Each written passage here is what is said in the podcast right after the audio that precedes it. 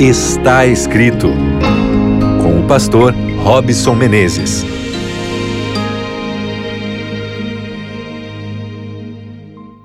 Está começando mais um programa Está Escrito. Que prazer imenso para mim poder receber você mais uma vez aqui no seu espaço, no seu programa, que é o momento mais aguardado do dia, não é mesmo? Eu estou valorizando aqui, mas é claro que você tem na palavra de Deus a sua fortaleza, o seu refúgio, o fundamento para você construir a sua vida.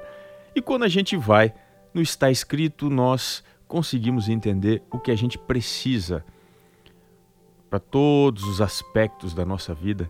Então, eu estou aqui muito feliz em poder te dar as boas-vindas e juntos irmos à Bíblia para entender melhor o que ele tem a nos ensinar sobre o assunto das emoções. Um grande abraço aí para você que está ligado aqui na Rádio Novo Tempo, na frequência aberta da Rádio Novo Tempo. Qualquer lugar do Brasil, das nossas transmissoras, que você se sinta aí acolhido, abraçado nesse instante. Um abraço também para você que sempre está conectado aqui através da Rádio Novo Tempo na web, na novotempo.com/rádio. Que Deus te acompanhe, que a paz do Senhor esteja sobre você também. E é claro, eu não poderia deixar de cumprimentar você que acompanha o nosso podcast aí no Spotify e no Deezer. O programa está escrito.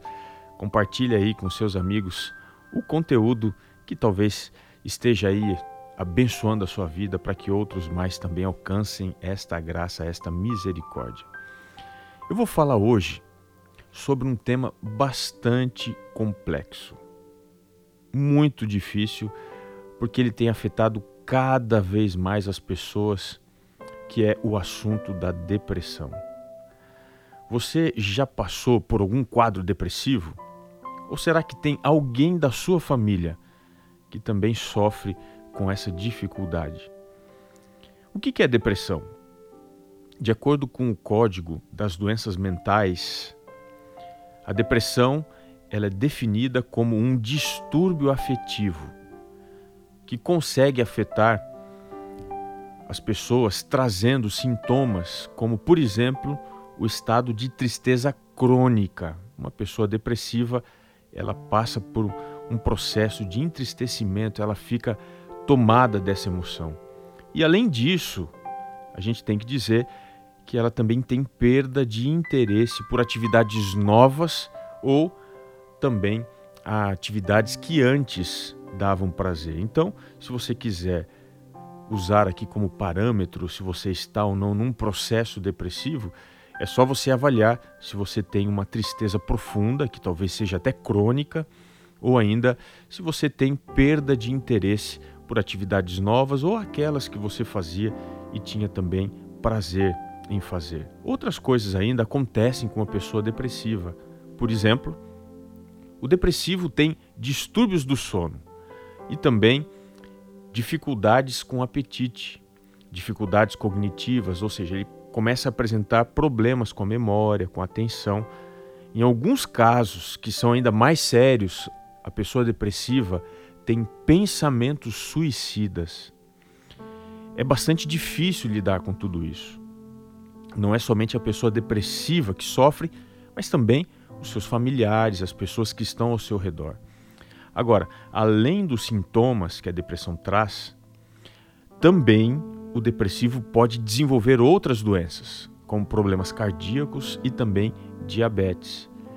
Então é essencial, é primordial que a gente entenda que esse problema que começa com as nossas emoções, eles têm alto poder de destruição. A pergunta que a gente faz é quem que são os mais afetados? Veja, dentre os transtornos mentais, a depressão é a condição psiquiátrica, psiquiátrica que tem maior prevalência dentro da população mundial. Só para você entender, todos os anos 20 milhões de pessoas são diagnosticadas com depressão. É um caso muito sério. Isso significa que um em cada 10 adultos é acometido por esse distúrbio.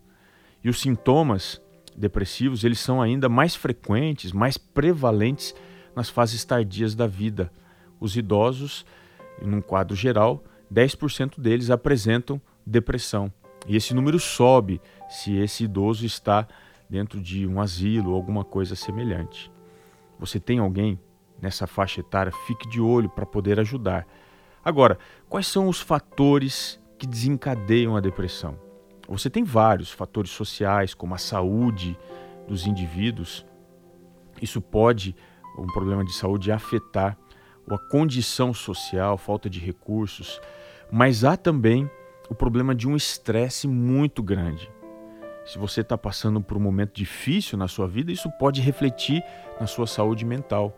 Isso pode trazer complicações para o seu organismo e te levar a um quadro de depressão. Também é possível, na adolescência, desenvolver depressão. É verdade, você sabia disso? Isso pode vir por herança genética ou também em situação de um estresse social, uma falta de adaptação na escola, enfim, numa nova cidade quando a gente muda. Isso tudo pode levar a esse quadro depressivo. Mas qual seria o tratamento que seria mais adequado? Os estudos apontam que 30 ou 40% dos pacientes com depressão não respondem satisfatoriamente os medicamentos. Portanto, até mesmo os médicos, os psiquiatras, os psicoterapeutas hoje colocam várias coisas nesse processo, como por exemplo, a pessoa precisa desenvolver um estilo de vida saudável, uma dieta alimentar saudável, exercícios físicos regulares, qualidade de sono, tudo isso é indispensável para a recuperação emocional. Claro, combinado com os medicamentos antidepressivos, antipsicóticos, inibidores que também são usados pelos médicos e ainda terapias feitas com profissionais da área médica são essenciais para o restabelecimento emocional. Mas o último fator mais importante, a confiança em Deus. E eu queria terminar esse nosso momento aqui destacando esse elemento. Deus pode nos ajudar na recuperação da depressão. Existem alguns versos, eu vou trabalhar aqui com o primeiro, Provérbios 4, 23 diz: Sobre tudo o que se deve guardar, guarda o coração, porque dele procedem as fontes da vida. O que o sábio está dizendo aqui é que o nosso coração é extremamente importante, porque dele vem a fonte da vida. Se o nosso coração adoece, nós vamos nos encontrar com a morte, com a doença. Por exemplo, quando a gente vai em Jeremias 17, 9 e o verso 10, diz assim: Enganoso é o coração mais do que todas as coisas e desesperadamente corrupto, quem o conhecerá? Observe que o coração é a sede dos nossos sentimentos mais profundos.